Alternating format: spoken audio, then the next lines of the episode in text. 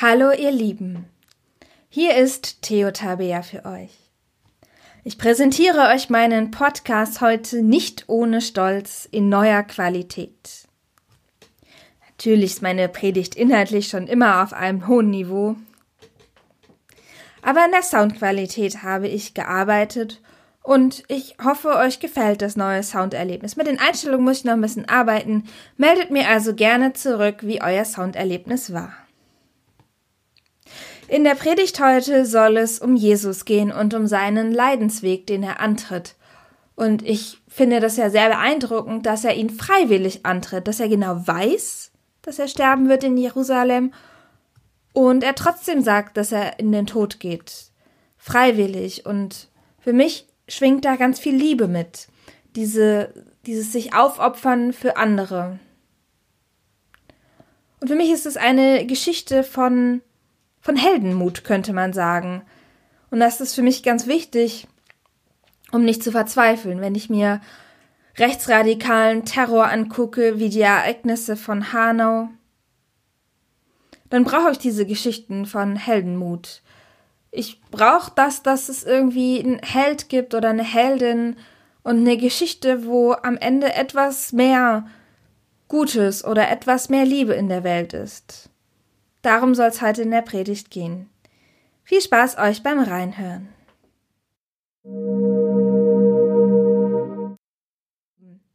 Ich fange heute mal mit dem Predigtext an. Er steht bei Lukas im 18. Kapitel. Jesus aber nahm zu sich die Zwölf und sprach zu ihnen, Seht, wir gehen hinauf nach Jerusalem, und es wird alles vollendet werden, was geschrieben ist durch die Propheten von dem Menschensohn. Denn er wird überantwortet werden den Heiden, und er wird verspottet und misshandelt und angespien werden. Sie werden ihn geißeln und töten. Und am dritten Tage wird er auferstehen. Sie aber verstanden nichts davon, und der Sinn der Rede war ihnen verborgen. Sie begriffen nicht, was damit gesagt war. Es geschah aber, als er in die Nähe von Jericho kam, da saß ein Blinder am Wege und bettelte. Als er aber die Menge hörte, die vorbeiging, forschte er, was das wäre. Da verkündeten sie ihm, Jesus von Nazareth gehe vorüber, und er rief, Jesus, du Sohn Davids, erbarme dich meiner. Die aber vorne angingen, fuhren ihn an, er solle schweigen. Er aber schrie noch viel lauter Du Sohn Davids, erbarme dich meiner. Jesus aber blieb stehen und befahl, ihn zu sich zu führen. Als er aber näher kam, fragte er ihn Was willst du, dass ich für dich tue? Und er sprach Herr, dass ich sehen kann. Und Jesus sprach zu ihm Sei sehend, Dein Glaube hat dir geholfen. Und sogleich wurde er sehen und folgte ihm nach und pries Gott. Und alles Volk, das es sah, lobte Gott.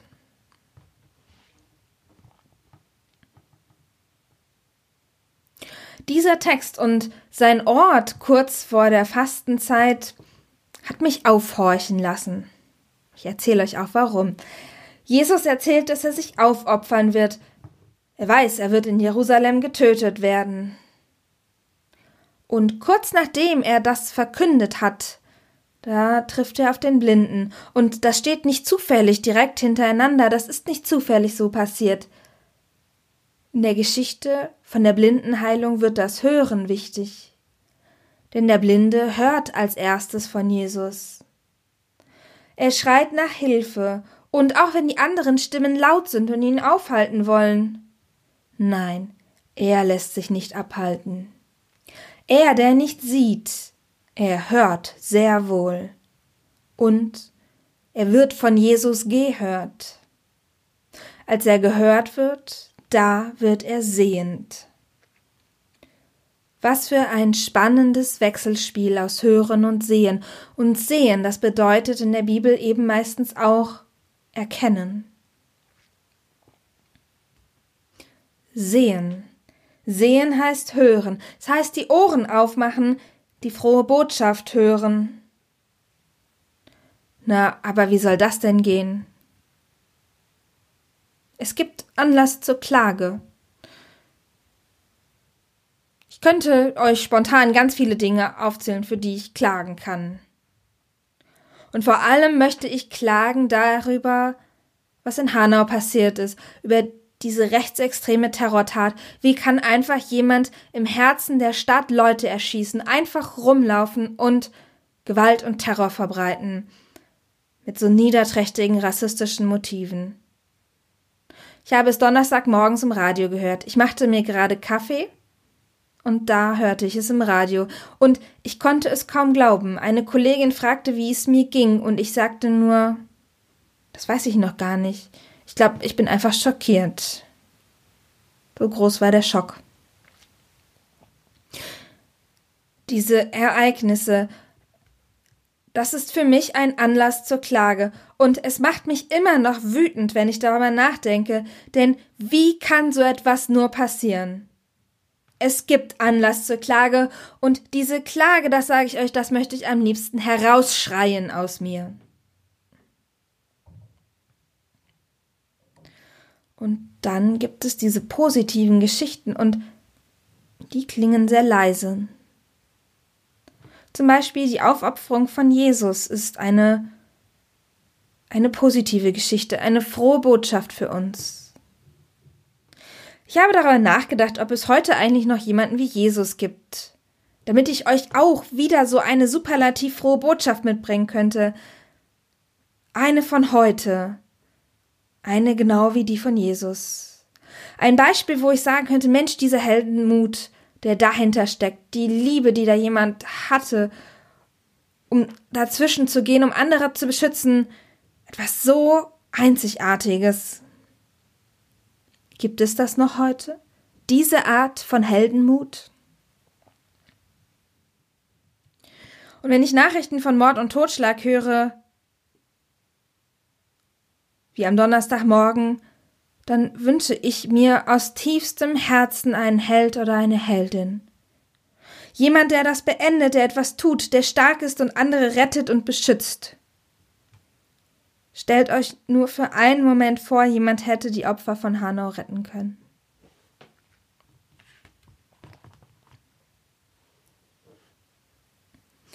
Ein Held oder eine Heldin. Da ist eine Sehnsucht in mir und es schmerzt, dass es so etwas nicht gab, dass niemand die Leute retten konnte. Und dabei gibt es so viele Geschichten von Helden und Heldinnen, sei es Wonder Woman oder Harry Potter oder Frodo Beutlin. Und das mögen nur Fantasy-Geschichten sein, aber dann gibt es auch die, die Helden in unseren Geschichtsbüchern. Ich denke da an Martin Luther King oder Sophie Scholl. Was für mutige Menschen waren das. Und ich habe gemerkt, dass ich diese Heldengeschichten einfach brauche. Ich brauche es, um nicht zu verzweifeln.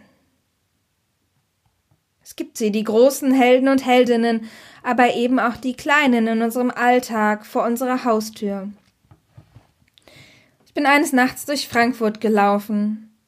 Da habe ich in einem Hauseingang jemanden liegen gesehen. Er hat dort geschlafen und er wirkte wie ein Obdachloser. Und wie ich vorbeikam, kam auch eine junge blonde Frau. Sie zog einen Koffer hinter sich her und ich nahm an, sie sei gerade mit dem Flugzeug gelandet, meine Fantasie war, sie wäre vielleicht eine Flugbegleiterin. Sie ging schnurstracks auf den Hauseingang zu, und ich merkte, wie mir einen Moment das Herz stockte, denn was würde wohl passieren? Würde der Mann im Hauseingang zur Seite gehen, um sie reinzulassen? Würde sie die Polizei rufen oder noch viel schlimmer, würde er sie angreifen? Nein, nichts dergleichen passierte und meine Erwartung war viel schlimmer als das, was passierte. Sie sprach mit ihm, ganz ruhig, fast sogar liebevoll. Und dann nahm sie seine Hand und sagte, sie würde ihn zu einer Unterkunft bringen. Da gingen sie den Gehsteig entlang, die große blonde Frau, der kleine Mann, und sie wirkte wie ein Engel. Naja, Engel ist so ein großes Wort, ich kenne die Frau ja nicht, aber irgendwie dachte ich, oder denke ich heute, dass in dieser Begegnung doch etwas von der Liebe mitschwingt, die Jesus uns aufgetragen hat, die er uns vorgemacht hat. Dann gibt es leider auch die tragischen Helden.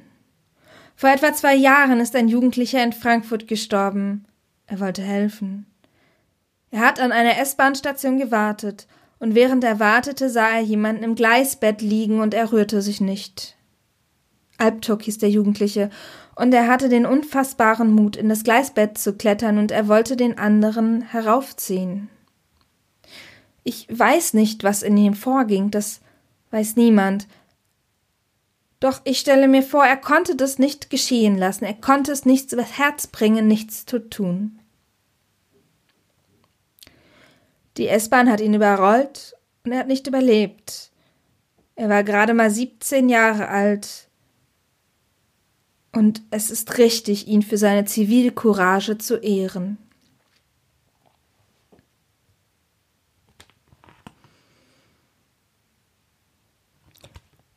Da sind die verhinderten Helden. Vermutlich kennt ihr Martin Luther, den großen Reformator. Mein Gefühl der letzten Jahre ist, dass er auch gerne mal als Held gefeiert wird, als Vater der evangelischen Kirche. Manche machen ihn ja sogar zu einem Freiheitskämpfer. Darüber mag man denken, was man möchte, denn immerhin darf man auch einen so großen Mann kritisieren. Aber wusstet ihr, dass er mal das Empfinden geäußert hat, ist zu bedauern, nicht für die Reformation gestorben zu sein? Ja, der große, vielgefeierte Luther wusste genau, in welche Gefahr er sich begibt, wenn er sich mit der Kirche anlegt, wie gefährlich es sein würde, in Worms aufzutreten, wie gefährlich es sein würde, seine berühmten 95 Thesen nicht zu leugnen. Gefährlich, lebensgefährlich. Glück oder Pech, er hat es überlebt und starb eben erst im hohen Alter. Danach würde eine Zeit kommen, da wünscht er sich, er wäre für den Glauben gestorben.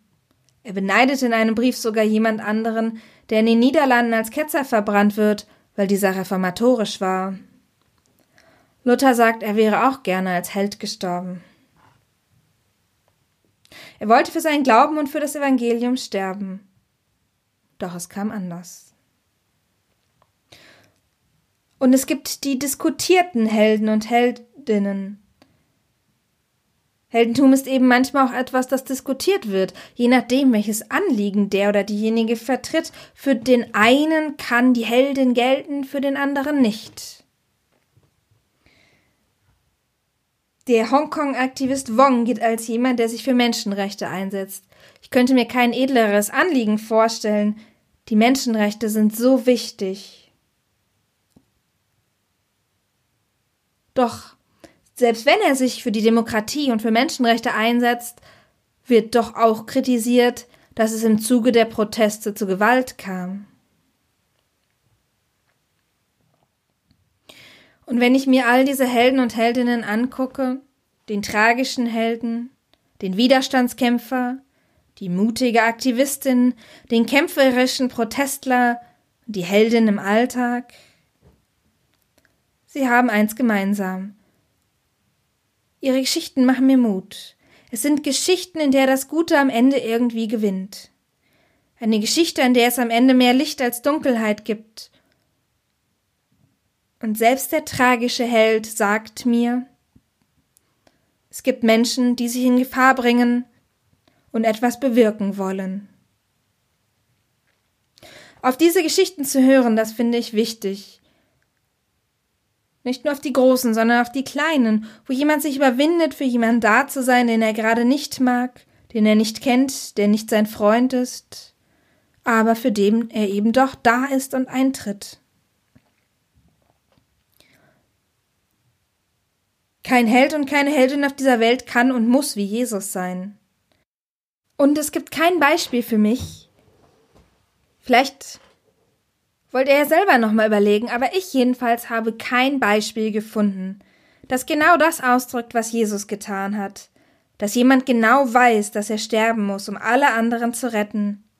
Und er geht, freiwillig in den Tod. Unsere Heldinnen sind oft gebrochen, sie sind tragisch, verhindert, lösen Gewalt aus, auch wenn sie es nicht wollen. Oft müssen sie ja Gott sei Dank auch gar nicht sterben, um etwas zu bewirken. Oder sie sterben und können doch niemanden retten. Sie sind Menschen. Sie sind wichtig und ihre Geschichten sind erzählenswert. Und wenn ich hinhöre, so wie der Blinde es vor Jericho getan hat, ja, wenn ich hinhöre, kann ich auch sehen. Denn das, was ich höre, das, was ich erwarte, hilft mir etwas mehr Licht, mehr Heldenmut, mehr Zivilcourage und mehr Nächstenliebe in der Welt zu sehen und zu erkennen. Wenn es jetzt Richtung Ostern geht, dann möchte ich hinhören. Die Geschichte von Jesus auf sein Schicksal, sein Leid, sein Weg an das Kreuz. Dieses unübertroffene Opfer, das Jesus gebracht hat. Ich hoffe, dass wenn ich hinhöre, ich auch etwas von ihm und seiner Liebe in der Welt sehe. Dass ich die unendliche Liebe, die er uns geschenkt hat, wiederentdecke. Und das stimmt mich zuversichtlich, trotz all der schlechten Nachrichten. Und ich wünsche auch euch Zuversicht für euer Leben. Amen.